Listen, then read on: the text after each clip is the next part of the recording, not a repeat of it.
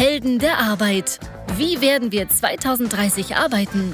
Der Podcast zur Zukunft der Arbeitswelt von Daniel Schaffelt und René Tillmann. Servus, Grüezi und Hallo. Ach du grüne Nonne. ja, auch, auch dir einen schönen guten Morgen. Herzlich willkommen zu unserem schönen Podcast Helden der Arbeit. Jawohl, guten Morgen zusammen allerseits oder guten Mittag oder guten Abend oder gute Nacht, je nachdem, wann ihr uns hört. Oh Gott, da gab es doch damals irgendeinen so Fernsehmoderator, der das immer gemacht hat. Ne, irgendwie so guten Morgen, guten oder irgendwie guten Tag. Nein, das war bei der Truman Show.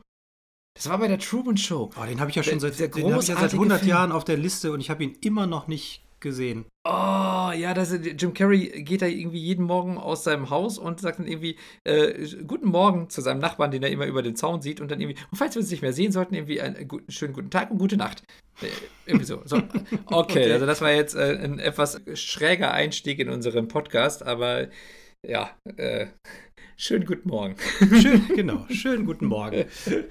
Bleiben, bleiben wir doch einfach mal dabei. Ja, genau. Du, ich habe eine Frage an dich, weil ich. Kommst du schon wieder mit einer These auf mich zu, von der ich im Vorfeld wieder nichts wusste? Das ist jetzt, glaube ich, schon das ja, also, dritte, vierte oder fünfte Mal in unserer Reihe. Ja, das macht immer so viel Spaß. Deswegen habe ich eine kleine Frage. Und zwar: Hast du mitbekommen, dass wir eine ARD-Themenwoche haben? nee, ehrlich gesagt nicht. Ich bin, ich bin ja wirklich äh, absolut fleißigster WDR5-Hörer. Ja, da ist es auch. Und da wird, wird, so, da wird sowas eigentlich immer ähm, kommuniziert, aber nein, ist komplett an mir vorbeigelaufen diese, diese Woche. Ist aber noch früh in der Woche, ne? Also wir zeichnen ja, ja, ja, ja, ja. früher auf als am Donnerstag. Ja, heute, ja, wir, sind, wir haben heute Dienstag, muss man mhm. dazu sagen. Deswegen ist es ein bisschen früher. Aber tatsächlich gibt es eine Themenwoche in den öffentlich-rechtlichen, also gestartet oder unter der Federführung des RBB und alle anderen machen mit. Und die Themenwoche dreht sich um die zentrale Frage, wie wollen wir leben? Mhm. Und macht halt sehr viele Themenbereiche dahinter auf, weil, ich meine, wenn wir uns die Frage stellen, wie wollen wir leben, dann muss man ja auch sagen, betrifft Leben ja eigentlich alle wesentlichen Bereiche unserer Gesellschaft und unserer Umwelt und alles, was drumherum da passiert. Weil, wenn ich mich selber frage, so wie möchte ich leben, dann geht es ja nicht nur darum, wie möchte ich alt werden, sondern auch, kann ich überhaupt alt werden? Also wie, wie, wie sieht es um meine Gesundheit aus? Wie sieht es ums Bildungssystem aus? Wie sieht es um das ganze Thema Umweltschutz aus und so? Und deswegen hast du jetzt gerade nicht mitbekommen. So, deswegen die Frage ist halt, wie wollen wir leben? So, was wäre deine spontane, dein spontaner Schwerpunkt, von dem du sagen würdest, da müsste man drüber reden, wenn man so eine Frage beantworten wollte? Ja, tatsächlich über Arbeit über Arbeit, aber auch über gesellschaftliches Zusammenleben, Toleranz, Akzeptanz, Offenheit und so weiter. Also es, ich glaube, man kann das nicht als solitär betrachten, aber wir in unserer Profession, vielleicht reden wir zweimal über Arbeit. Ja, können wir gerne machen. Tatsächlich, also eines meiner anderen Schwerpunkte wäre sonst, wenn ich so etwas gefragt würde, wäre tatsächlich der Klimawandel und der Umweltschutz.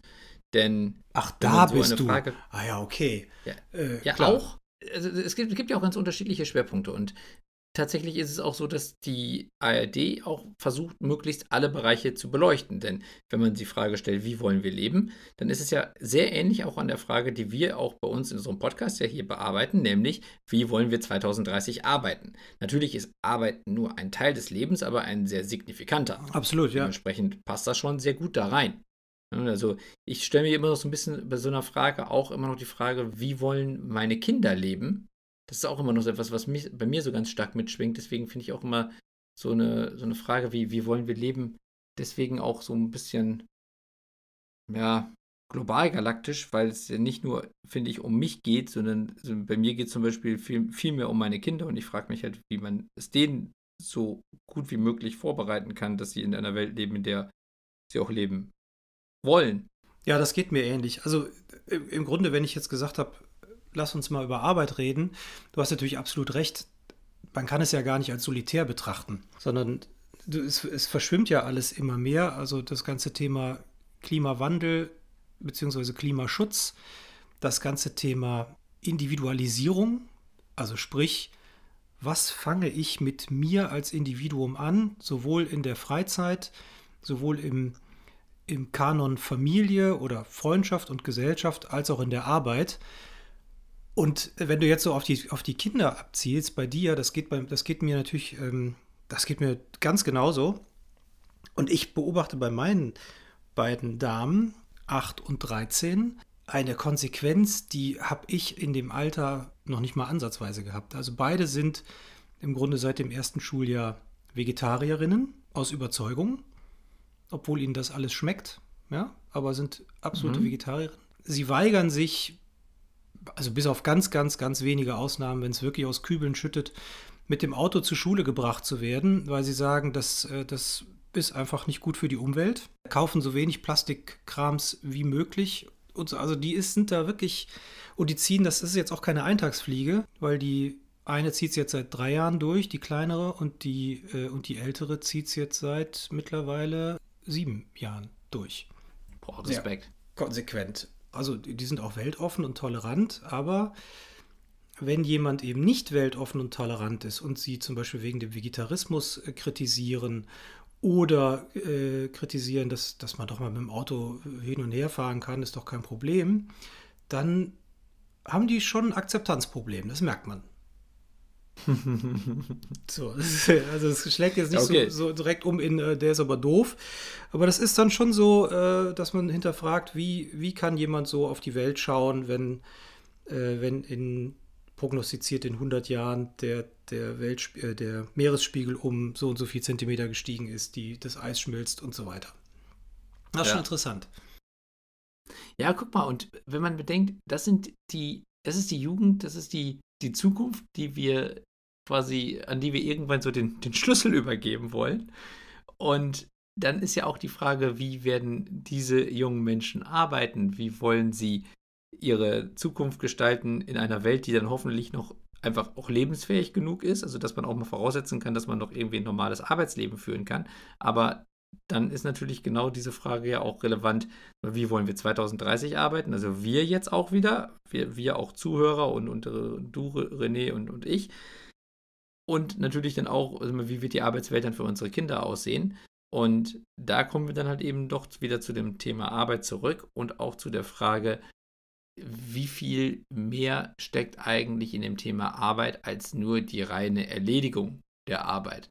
Was gehört alles noch dazu, damit deine Tochter zum Beispiel oder deine Töchter aus Überzeugung sagen würden, hier würde ich gerne arbeiten? Denn ich meine, du hast deine Töchter ja gerade gut beschrieben.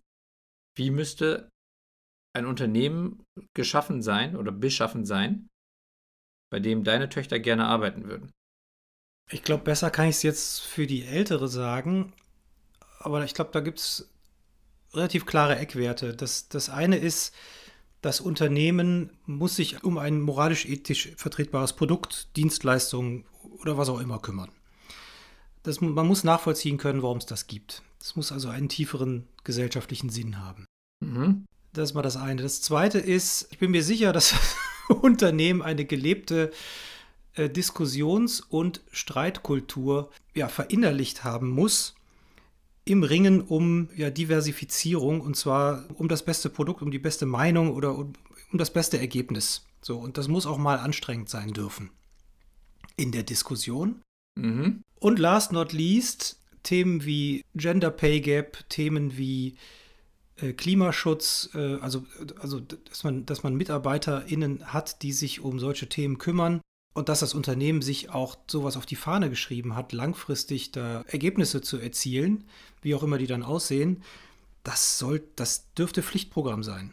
Das wären zusammengefasst aus meiner Sicht drei große Themen, die du gerade angesprochen hast, oder drei große Themenkomplexe. Das erste wäre das Produkt oder die Dienstleistung, also erstmal zentral das, warum das Unternehmen überhaupt existiert, denn das Unternehmen hat ja nicht einfach nur also den, den Zweck, dass es irgendwie Leute beschäftigt, sondern es stellt ja auch irgendetwas her oder es leistet irgendetwas für die Gesellschaft. Mhm. Das ist das Erste. Dann das Zweite ist dann die Botschaft nach innen. Also das, was das Unternehmen nach innen den Mitarbeitern gegenüber vermittelt und was es für eine Kultur lebt. Und das Dritte ist dann die Botschaft nach außen. Das, was dann an auch an, an Botschaft nach draußen gesendet wird, wofür das Unternehmen steht und wie weit man sich dann damit identifizieren kann. Richtig? Genau, guck dir mal die, das Startup-Ökosystem an. Ja, also wie stark das Thema Impact jetzt nach vorne getragen wird. Impact als Synonym ja. für gesellschaftliche Verbesserung, Klimaschutz und so weiter. Also sei es, sei es eine Bank wie Tomorrow, wo du äh, ethisch-moralisch vertretbare Finanz Finanzdienstleistungen nutzen kannst oder Finanzprodukte nutzen kannst. Sei es Share zum Beispiel, ja, äh, wo, du, wo du entweder Wasser, Klopapier, Mehl oder sonst was kaufst und entweder jemandem ähm, in Afrika oder wo auch immer auf der Welt einen Tag lang Wasser spendierst oder Ernährung oder oder. Oder sei es Highjob, wo du, wenn du dich bei uns anmeldest, einen Baum pflanzt oder wenn du halt eben ein äh, Interview äh, vereinbarst oder ein Bewerbungsgespräch hast, äh, wo ein Baum für dich gepflanzt wird. Genau. So als Beispiel. Als Beispiel, genau. Das sind, das sind alles Themen, die kommen, die kommen immer stärker zum Tragen und werden auch immer wichtiger und werden auch zu Recht immer wichtiger. Und was mir da zum Teil noch zu kurz kommt, ist tatsächlich die ganze Arbeitswelt. Also es passieren viele Unternehmensgründungen und Unternehmen versuchen sich auch neu zu positionieren oder zu justieren. Mir ist auch klar, dass das nicht innerhalb von einem Jahr geht, sondern dass das sicherlich eine Dekade braucht, mindestens, vielleicht auch mehr.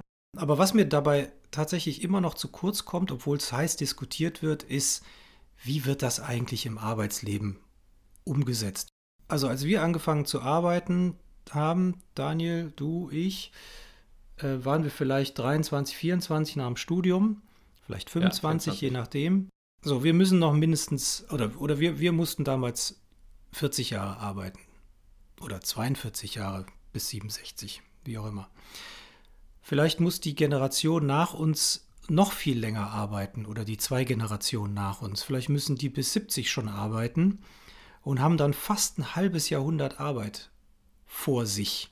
In einer mhm. Zeit, die sich so rasant verändert wie schon lange nicht mehr. Verändert hat, hat sich die Arbeitswelt ja schon seit tausenden von Jahren, aber ich glaube, die Geschwindigkeit, mit der sie sich jetzt in den letzten 10, 15 Jahren verändert und jetzt interpoliert in den nächsten 100 Jahren, äh, ich glaube, die, die können wir noch gar nicht beschreiben oder noch gar nicht erahnen. Das stimmt. Vielleicht noch ganz kurze Ergänzung zu dem, was du gerade gesagt hast. Tatsächlich ist auch jetzt ja schon so, dass du 50 Jahre arbeiten kannst, wenn du zum Beispiel dich für eine Lehre entscheidest, wenn du ganz normal irgendwie nach der 10. Klasse von der Schule gehst, hast du, bist du vielleicht 17. Ja, absolut. Ja, ja, absolut. Entscheidest dich für eine Lehre, bist dann, dann schon quasi halb in der Arbeitswelt, so halb Berufsschule, halb irgendwie Lehre im Unternehmen. Und wenn du dann bis 67 arbeitest, sind es genau 50 Jahre. Also das hast du auch jetzt schon. Das ist ein halbes Jahrhundert. Rechne mal zurück, wo ja. stand die Welt, also wir haben jetzt 2020, wo stand die Welt 1970?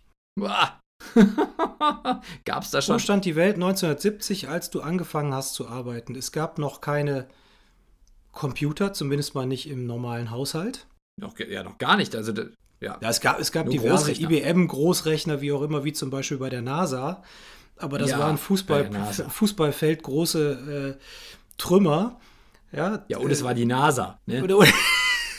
It was fucking NASA.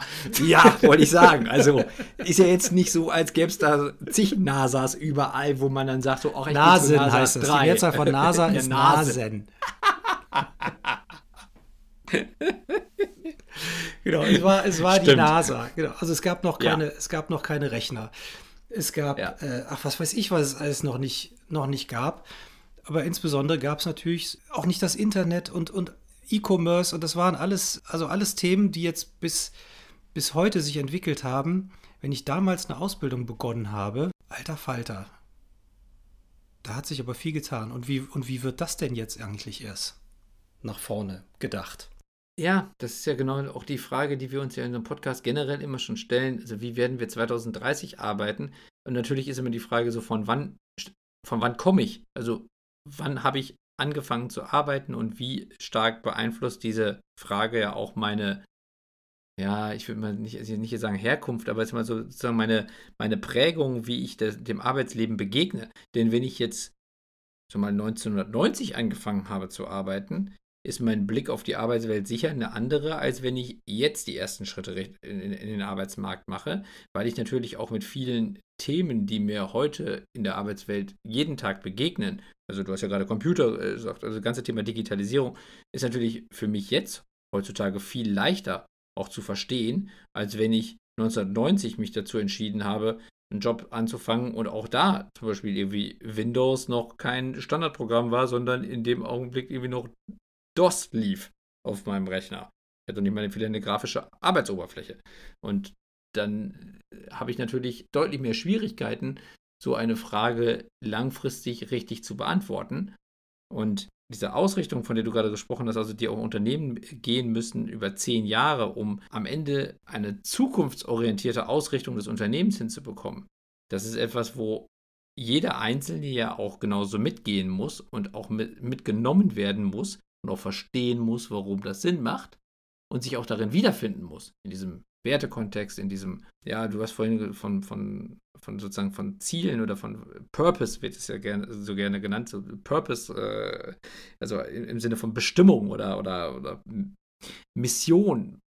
Also, ne, dass, dass diese, dieser Purpose, diese Mission am Ende auch mit meinen Werten übereinstimmt. Das ist schwierig, je, wahrscheinlich auch ein bisschen, je älter ich bin. Aber den Frage muss ich mir eigentlich trotzdem immer stellen, weil du hast ja gerade gesagt, jeder muss am Ende irgendwo 40, 50 Jahre arbeiten.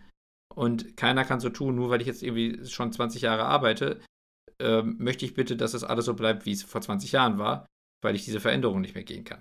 Ja, ich glaube, wir driften da gerade so ein bisschen ab. Wir waren ja zuerst bei der Themenwoche. Und da gab es genau. ja, ja, das große Dreieck äh, Klimawandel, was waren die zwei anderen Parameter? Gesellschaft. Ge Gesellschaft und Arbeitswelt tatsächlich auch. Und Gesundheit genau. ist auch noch ein großes Thema. Genau. Und die Überschrift unseres heutigen Podcasts ist ja, ist ja New Work. Und New Work hat ja eine ganze Reihe von Definitionen. Zurückführen oder die ersten Ideen des New, New Work lässt sich ja zurückführen auf den, ja, was ist es, Arbeitsforscher, Philosoph, auf jeden Fall ein Herr namens äh, Friedjof Bergmann, mittlerweile, ich glaube, sogar über 90 Jahre alt. Ui. Der hat das schon vor, ich meine, vor 40 Jahren ungefähr hat er diesen Begriff New Work in die Welt gebracht.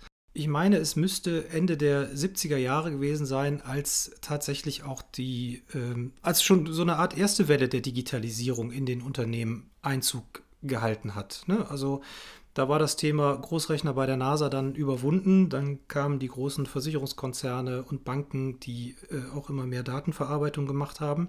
Und da ging es nämlich auch schon darum, was, was macht man heute nicht mehr nur alles per Hand, sondern äh, wie viele Arbeitsplätze werden durch die erste Welle der Digitalisierung damals wegfallen und was muss sich, was muss sich verändern. Und er hat dann ähm, im Grunde in die Welt gebracht, dass er sagt, der Mensch muss sich immer mehr, also muss sich, muss in seiner Arbeit immer mehr nach dem streben, was sie oder er, und jetzt zitiere ich, wirklich, wirklich will. Und dann wird immer ganz gern mm. diskutiert, was heißt denn dieses wirklich, wirklich will? Und dieses wirklich, wirklich will ist ja nicht ganz so einfach. Also warum mache ich denn zum Beispiel, also ist jetzt nur ein Beispiel unter, unter Tausenden, aber warum mache ich denn zum Beispiel eine Ausbildung als Industriemechanikerin? Mache ich die, weil meine Eltern mir gesagt haben, dass das gut ist? Mache ich die oder mache ich die wirklich mache ich die wirklich, weil ich Tag und Nacht davon träume, genau das zu tun. Mit 17. Mit 17. genau. Oder sogar noch jünger. Das ist, das, also das ist ein schönes, schönes Zitat, weil tatsächlich muss man sich ja fragen, was habe ich denn zum Beispiel mit 16 oder 17 gewollt? Worüber habe ich denn eigentlich nachgedacht? Irgendwie über Partys, über Bier, über, über Frauen oder über Mädels oder keine Ahnung. Aber ich habe doch nicht darüber nachgedacht, wie ich als Industriemechaniker oder was auch immer die Welt verändern kann. Also zumindest habe ich das damals nicht getan. Ja, ging mir, ging mir genauso. Ich, hab, also ich bin noch nicht Industriemechaniker geworden, aber. Also ich könnte mir auch durchaus vorstellen, dass, also sicherlich nicht durch alle Bevölkerungs- und Gesellschaftsschichten hinweg, aber im Großen und Ganzen ähm, hat man ja viele Mittel und Wege, sich heute zu informieren, was man, was man gut findet. Man kriegt, äh, ich erinnere mich da gern immer wieder an den, an den an unsere Folge mit dem Tobias Joost.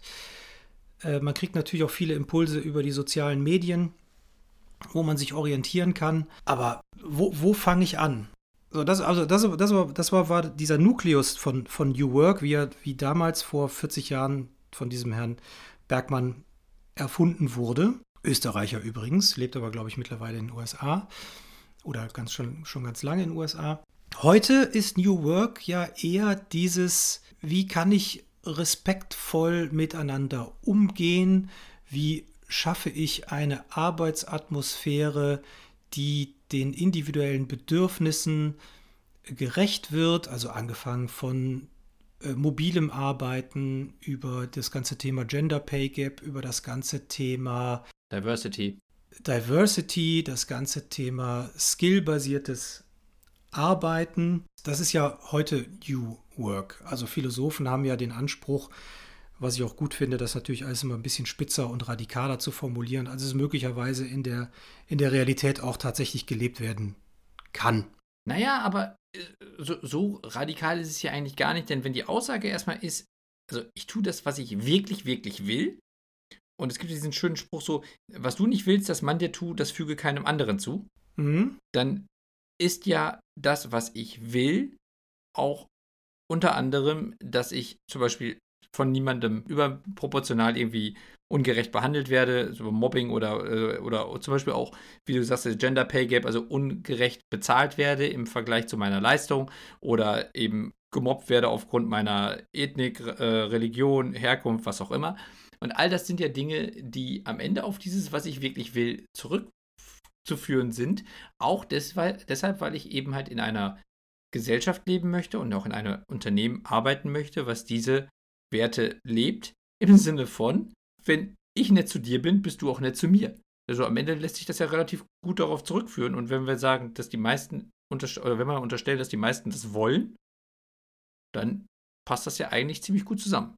Ja, und es gibt ja scheinbar auch eine ganze Reihe von, also ich habe jetzt ehrlicherweise keine parat, aber sie begegnen mir immer mal, mal wieder, Studien, die auch nachweisen, dass Unternehmen, die so handeln, auch nachweislich wirtschaftlich erfolgreicher sind, weil sie zu mehr Eigenverantwortung ja, erziehen will ich nicht sagen, oder, äh, aber weil sie mehr Eigenverantwortung zulassen, weil sie äh, mehr Kreativität zulassen, weil sie mehr Reibungsverluste zulassen. Reibung im Sinne von, ja, im Sinne von Disputen, ja, um, um die Sache, weil sie zulassen, dass es eben keine Top-Down-Hierarchien in, in dem Maße mehr gibt, wie es vielleicht vor 20, 30 Jahren noch üblich war. Mhm. Ja, und am Ende ist der Nutzen sicherlich für alle ja auch nachweisbar. Also ich, du hast ja gerade die, die Studien erwähnt. Also ich, ich habe jetzt auch leider auch keine Zahlen parat. Aber grundsätzlich könnte ich mir zum Beispiel vorstellen, dass die Loyalität zunimmt. Dass Menschen, die in solchen Unternehmen arbeiten, sich länger dem Unternehmen gegenüber verpflichtet fühlen. Und gerade wenn ich jetzt ein Unternehmen bin, was komplexere Produkte oder Dienstleistungen herstellt, ist dieses ganze Thema Brain Drain, also wenn, wenn halt eben sagen, das Wissen aus dem Unternehmen gezogen wird, eines der größten Gefahren für die Zukunft des Unternehmens.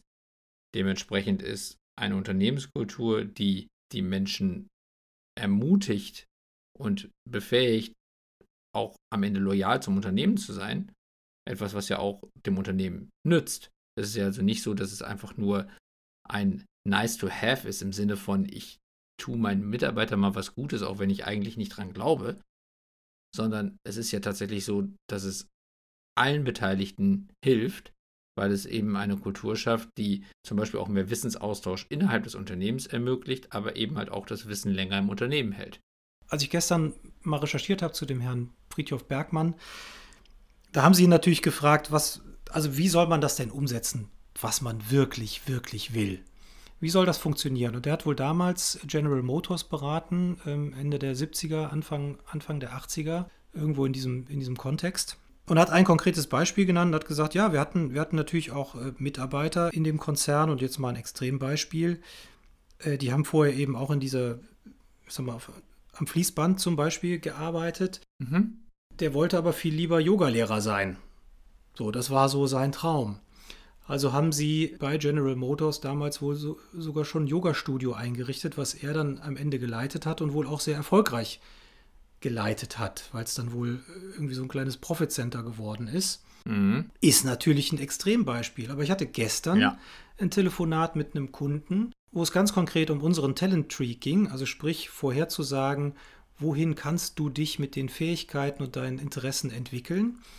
Und der sagte ganz klar, ich habe heute in meinem Konzern häufig die Herausforderung, Projekte zusammenzustellen mit Fähigkeiten, die ich zum Teil gar nicht im Haus habe. Also ich brauche zum Beispiel jetzt äh, ein Projekt, er hat jetzt gar nicht genau gesagt, worum es ging. Er sagte, das ist eine Mischung aus, aus IT und, und Marketing und äh, Kreation. Und da haben wir festgestellt, nach langem, langem Hin und Her, Fragen, Durchfragen, dass einer unserer IT-Mitarbeiter ein absolut ambitionierter Hobbyfotograf ist. Also nicht hier mal eben im Handy so ein paar Sachen, sondern äh, ähnlich so wie du früher bei deiner Fotocommunity, da gab es ja auch so die harten Cracks. Tatsächlich, ja. Die, also die, Entwickler waren auch zum Teil sehr gute Fotografen. Ja, mit, mit 5000 Euro Objektiven und was weiß ich ja. nicht. Äh, und, und, und einem profunden Wissen rund um Photoshop oder, oder sonstigen Bildbearbeitungsprogrammen. Ja. Er sagte, das, äh, das hat relativ lang gedauert, um das herauszufinden. Wir hätten natürlich sonst äh, einfach einen Fotografen gebucht. Aber den haben wir jetzt in dieses heterogene Team gepackt, um dieses Projekt umzusetzen. Und der ist total glücklich in diesem Projekt jetzt, weil er quasi im, in seinem Job mal das machen kann, was er sonst nur in seiner Freizeit tun darf. Ja. Ne? Und er sagt, es wäre so schön, wenn man es schaffen könnte, viel mehr solcher Situationen viel schneller identifizieren zu können. Identifizieren zu können, wer befindet sich eigentlich wo, wohin kann ich jemanden entwickeln und was gibt es denn vielleicht auch über die joblichen Fähigkeiten hinaus für Interessen, sei es Sport, sei es, sei es Fotografie, sei es was auch immer, sei es Handwerk, die ich im Rahmen von entweder von der Weiterentwicklung der Persönlichkeit in meinem Unternehmen oder im Rahmen von Projektkonstellationen nutzen kann. Ja, ist das, das doch auch New Work. Total. Ich meine, aber das ist ja auch schon etwas, wo auch sehr viele der Prinzipien von New Work auch aktiv gelebt werden. Zum Beispiel, dass halt interdisziplinäre Teams aufgebaut werden, wo die Fähigkeiten in den Mittelpunkt gestellt werden und weniger die Hierarchie und die quasi Rolle im Unternehmen, die man irgendwann mal bekommen hat, als man dort begonnen hat.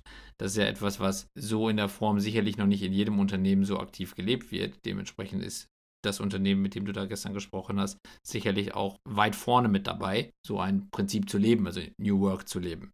Ja. Aber am Ende ist das in der Tat halt eines dieser, dieser Beispiele, die uns zeigen, dass die Arbeitswelt in Zukunft lange nicht mehr so binär ist oder nicht mehr so schwarz und weiß ist, wie sie es halt vielleicht vorher mal war, wo man sich irgendwie festgelegt hat. So, ich möchte jetzt, du hast ja vorhin das Beispiel mit dem Industriemechaniker gebracht, also ich möchte jetzt Industriemechaniker werden sondern bin ich jetzt die nächsten 50 Jahre Industriemechaniker und die einzige Frage, die ich mir stellen kann, ist, arbeite ich jetzt bei Unternehmen A oder B in der exakt gleichen Tätigkeit, an der exakt gleichen Stelle im Unternehmen mit den exakt gleichen Tools und Produktionsumgebungen und das war's. Ich glaube, das wird so in Zukunft nicht mehr bleiben, denn die Fähigkeiten, die ich mir im Laufe meiner Karriere aneigne, sind ja mannigfaltig einsetzbar und entwickeln sich sicherlich auch nochmal deutlich weiter, wenn ich mit anderen Menschen zu tun habe oder in Kontakt komme, die mein Blickfeld nochmal erweitern. Das passiert natürlich nicht, wenn ich als Industriemechaniker immer mit den anderen Industriemechaniker-Kollegen und Kolleginnen über die gleichen Themen spreche. Und natürlich ist es jetzt auch nicht so, dass es immer wahnsinnig sinnvoll ist, wenn ich jetzt sofort dann in ein Kreativteam gesteckt werde, so jetzt in dem Beispiel, was du da gerade gebracht hast, am Ende muss es natürlich auch immer noch irgendwo passen. Also es geht jetzt natürlich nicht darum, dass Klar. wir jetzt alle sagen, so wir setzen uns alle auf eine, auf eine schöne bunte Wiese und dann überlegt jeder mal, was er, was er gerne irgendwie, wie er sich selbst verwirklichen kann. Das funktioniert natürlich am Ende auch nicht uneingeschränkt. Aber es kann auf jeden Fall das Unternehmen deutlich nach vorne bringen, wenn man besser versteht, was über die originäre Profession hinaus noch an Talenten und Fähigkeiten in diesem Menschen schlummert. Und auch, was er, was er oder sie wirklich will. Also wirklich, wirklich will. Voraussetzung, kleiner, kleiner Nebensatz. Sie oder er muss es natürlich auch wissen. das wäre nicht verkehrt. Ja, und wenn man sich dann anguckt, dass irgendwie so Bücher von John Strelnecki irgendwie die drei oder vier Bücher nebeneinander irgendwie auf Platz drei, vier und fünf der Spiegel Bestseller Charts stehen, dann muss man sagen, scheint es doch nicht so viele Leute zu wissen, wenn sie solche Bücher brauchen, um rauszufinden, was sie wirklich wollen. Also dementsprechend ist es vielleicht doch gar nicht so einfach. Jetzt muss ich mich leider outen. Wer ist John Strenecki? Ja, also ich muss ja sagen, es, es ehrt dich, dass es nicht weiß. Also oh auch Gott. wenn ich mir damit viele Feinde mache, das weiß ich. Aber ähm, also ich, ich halte von, von so einem. Mir ist die Spiegel-Bestsellerliste sonst eigentlich relativ geläufig. Das geht um diese. Ach, ich will eigentlich gar nicht so, so viel drüber. Jetzt hau raus, um was ist das? Ja, es geht um die Big Five for Life. Das ist also, ah. das sind jetzt nicht irgendwie Nashorn und, und äh, ich weiß nicht, Löwe und so. Und auch nicht KPMG und EY und McKinsey, nee. Ja, die auch nicht. nee, die Big Four. Sondern es geht halt so, ja, genau, es geht halt um die wesentlichen Themen, die dein Leben prägen und um die großen Ziele, die du als Langzeitmotivator irgendwie in deinem Leben definierst, um zu sagen, so, das, äh, das ist der Grund, warum ich am Ende irgendwie auf diesem Planeten existiere und was mich antreibt und was mich erfüllt. Ist das dieses Sorge, dich nicht lebe von Dale Carnegie nur, äh, nur in die Jetztzeit? Das weiß ich jetzt wiederum nicht. Ja, also, und ich muss, ich muss auch gestehen, also das ist jetzt sowieso auch relativ vages Halbwissen, was ich da jetzt verbreite, weil ich habe das erste Buch, ich glaube, das heißt wirklich, das erste Buch hieß irgendwie Big Five for Life. Das habe ich angefangen und ich habe es abgebrochen, weil es unerträglich war. Aber es sind halt mehrere Bücher von ihm mittlerweile rausgekommen. Und das geht eigentlich immer um, um Selbstfindung und um die Frage, warum bin ich und was, was will und ich. Wenn und, ja, wie viele? Ah, nee, das war wer anders. Ja, so ungefähr. Ja, ja, genau. Und wenn man halt eben sieht, dass diese Bücher so erfolgreich sind, muss man sich, muss man offensichtlich zumindest zugestehen, dass es viele Menschen gibt, die das so ohne weiteres offensichtlich für sich nicht beantworten können. Also die zumindest die Hilfe brauchen, um das rauszufinden. Ich muss auch sagen, also wenn das, wenn die Hilfe gegeben wird, ist ja gut. Wenn ich weiß, dass ich es alleine nicht hinbekomme, aber dann ist diese Frage, was ich wirklich, wirklich will, wahrscheinlich nicht für jeden gleichermaßen einfach zu beantworten. Das erschwert zumindest diese New Work-Komponente sicherlich ein bisschen. Denn wenn das Einzige, was ich will, ist, dass ich abends irgendwie gemütlich auf der Couch sitze und sonst ist mir alles relativ egal und vielleicht noch irgendwie, dass der FC Köln gewinnt, dann wird es vielleicht ein bisschen schwieriger, am Ende diesen Menschen auch quasi seiner Profession zuzuführen. Oder vielleicht einer höheren Profession. Ja. Ein sehr ja. philosophisches Thema jetzt, aber ja. am Ende muss man zumindest sagen, also der Erfolg dieser Bücher zeigt, dass nicht jeder Mensch da draußen in gleichem Maße einfach so eine Frage beantworten könnte wie, was willst du wirklich, wirklich? Hm, nee. Ich glaube, das ist auch schwer und ich glaube auch, also insbesondere, wenn wir jetzt über 40, 45 oder 50 Jahre Arbeitsleben reden, und, und da reden wir jetzt ja nur vom Arbeitsleben und nicht von allen anderen Bereichen, die man als Mensch auch noch so tangiert. Ich glaube, es ist schwer, immer zu wissen, was man wirklich, wirklich will. Ich glaube, dafür muss man ja. schon auch ganz schön viel ausprobiert haben und auch immer wieder neu ausprobieren, um das auch festzustellen. Und dafür braucht es natürlich eben auch eine Umgebung, dass man das auch kann, wie auch immer man das dann schafft. Aber eines dieser Themen, also was du jetzt gerade gesagt hast, eines von den Sachen, die ich wirklich will, könnte ja zum Beispiel sein, dass ich regelmäßig neue Sachen ausprobieren kann. Ja, ja absolut, klar. Ne? Das kann ja etwas sein, was ich will. Also es muss ja nicht sein, also so ein Stück weit ist ja auch vielleicht der Weg das Ziel im Sinne von, ich genau. arbeite hier nicht auf den Punkt der Rente hin und sage dann, die 50 Jahre dazwischen waren scheißegal, so, aber jetzt, am Ende bin ich irgendwie 67, so jetzt fängt erstens mein Leben an, weil jetzt ist Rente. Und außerdem, jetzt drehe ich mich um, gucke zurück und blicke auf das, was ich gemacht habe und denke, ja, war gut. Mhm. Jetzt kann ich mich feiern lassen dafür, was ich gemacht habe, aber dazwischen war eigentlich nur Tunnel. Das kann es ja auch nicht sein. Nee, das darf auch nicht sein. Und da bin ich auch ganz froh, dass die Generation, also so anstrengend sie dann auch äh, äh immer dargestellt wird, Generation Y und Z. Äh, und vielleicht wir, auch manchmal ist.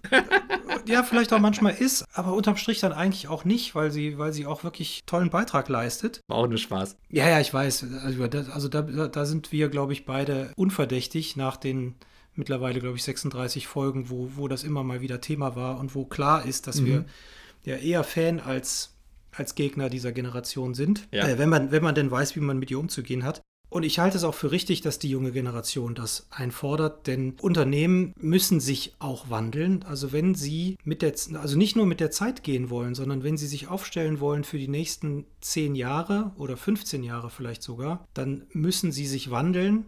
Ich glaube, dann haben wir auch eine große Chance, dass sich die Welt wandelt. Sowohl was die Gesellschaft angeht, was aber auch äh, Klimathemen angeht. Äh, und die großen, die großen Probleme unserer Welt werden, da bin ich mir sicher, also da ist ja jetzt in den letzten 20 Jahren schon wahnsinnig viel passiert. Und ich glaube, da wird mit der Generation, die jetzt kommt, denen das Thema nochmal stärker am Herzen liegt, weil sie ein Stück weit damit aufwachsen, das wird äh, ein Beschleuniger werden. Da bin ich mir sicher. Und die Unternehmen sollten diese Chance nutzen, auch darüber vielleicht andere oder neue Geschäftsfelder oder erweiterte Geschäftsfelder sich zu erarbeiten.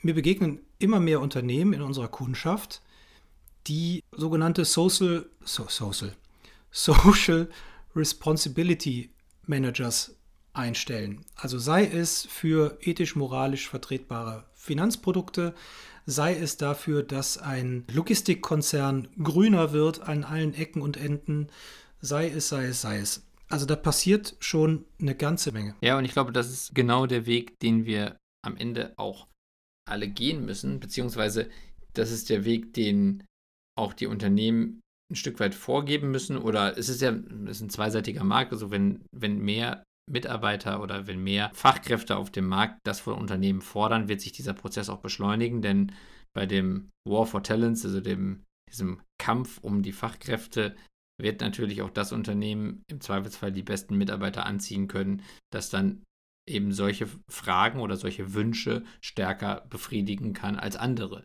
Heißt also, diese New Work-Komponente, wenn wir es jetzt mal so beschreiben wollen, wird etwas sein, was die Unternehmen am Ende sehr stark nochmal voneinander unterscheiden wird. Wenn es darum geht, wie sehr möchte ich denn bei diesem Unternehmen arbeiten, wenn ich als Fachkraft grundsätzlich die Wahl zwischen mehreren Unternehmen in der gleichen Branche hätte. Also nehmen wir mal Chemie mhm. und ich bin irgendwie Chemiker und ich könnte jetzt bei Henkel oder bei Bayer oder bei Ineos oder bei Covestra oder wie, wie, wie die ganzen Unternehmen alle heißen, die ja BASF. BASF, genau, danke. Ähm, äh, heißen, dann könnte ich da natürlich grundsätzlich wahrscheinlich überall arbeiten und könnte mir wahrscheinlich oder im besten Fall aussuchen, zu welchem Unternehmen ich gehe. So, und wenn ich das alles machen kann, dann ist natürlich Gehalt und Arbeitszeiten und, und keine Ahnung, Fahrtweg und, und was weiß ich was, alles sind alles auch Dinge, die für mich relevant sind. Aber am Ende mag es dann auch dieser Punkt sein, wie sehr befähigt mich das Unternehmen, mehr das zu erreichen, was ich wirklich, wirklich will. Also wenn, und vielleicht ist es ja nicht mal unbedingt nur das, dass ich wirklich, wirklich will, dass es mir gut geht, sondern vielleicht möchte ich wirklich, dass es zum Beispiel dem Planeten gut geht. Und wenn ich jetzt in einem Bereich arbeite, wo die Unternehmen mit vielen Chemikalien arbeiten, die vielleicht auch für die Umwelt nicht besonders verträglich sind, dann mag das an der Stelle zum Beispiel ein ganz wesentlicher Punkt sein, ob so ein Unternehmen in der Chemiefabrikation sich ganz speziell auf dieses New Work-Thema so ein, einlässt, dass es halt sagt, wir versuchen, so nachhaltig wie möglich ausgerichtet zu sein. Natürlich, wenn wir am Ende trotzdem irgendwie Klebstoff herstellen oder was weiß ich, Reinigungsmittel, dann werden wir wahrscheinlich um bestimmte Chemikalien nicht drüber rumkommen aber wir versuchen sie zum Beispiel möglichst nachhaltig zu produzieren. Wir, wir, werden den Abbau der Chemikalien so, so gut wie möglich sicherstellen und was auch immer man da alles tun kann. Und wenn mir das wichtig ist, dann kann das am Ende entscheidend dafür sein, dass ich mich für dieses Unternehmen entscheide im Vergleich zu dem anderen, was dann vielleicht sogar ein paar tausend Euro mehr bietet im Jahr. Absolut. Das wird sicherlich in den nächsten Jahren und Jahrzehnten noch viel, viel wichtiger werden, als es jetzt schon ist.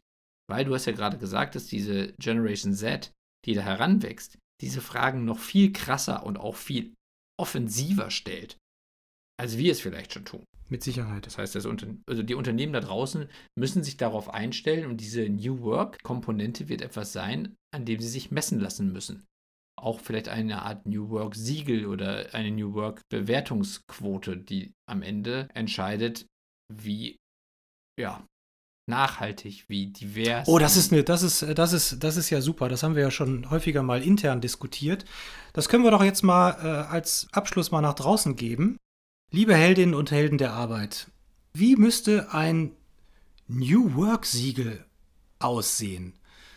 Was müsste da kommuniziert werden oder zertifiziert werden, damit ihr sagt, das ist ein Arbeitgeber, der den Titel weiß ich nicht, New Work Champion verdient hat. Es können ja verschiedenste Sachen reinspielen und sicherlich ist es auch für jeden von euch dann wieder etwas unterschiedlich von der Gewichtung her, wie wichtig oder unwichtig ein Thema ist. Aber am Ende geht es darum, dass man sagen könnte, so, wenn ich so ein Siegel sähe, würde mir das helfen bei der Orientierung oder bei der Einordnung, wie New Work lastig oder wie New Work ähm, artig das Unternehmen ausgerichtet ist. Da fehlt irgendwie noch das Vokabular, muss ich sagen. Also gebt uns Bescheid unter helden der Arbeit at highjob.me oder schaut euch all unsere Folgen an unter heldenderarbeit.me oder unter Apple Podcast, Spotify, Deezer, Google, whatever. Amazon Music, ja, ich muss, ich Ah, muss. Amazon Music nochmal betonen, Amazon weil, weil Music, das ja, neu. stimmt. Da sind, da sind wir auch. Hurra, hurra. Ja. Ja. Hervorragend. Gehabt euch wohl. Lasst uns an euren Gedanken teilhaben, Wir sind sehr gespannt, was ihr wirklich, wirklich wollt. was ihr wirklich, wirklich wollt. Ja, Und äh, wünschen euch eine gute Woche. so ist das. Macht's gut, bleibt gesund. Ciao. Ciao. Das war eine weitere Episode der Helden der Arbeit von Daniel Schaffelt und René Tillmann. Das hat dir gefallen? Dann abonniere uns jetzt, um keine Folge zu verpassen. Weitere Infos findest du auf www.heldenderarbeit.me. Ach ja, eine Bewertung wäre ein Träumchen.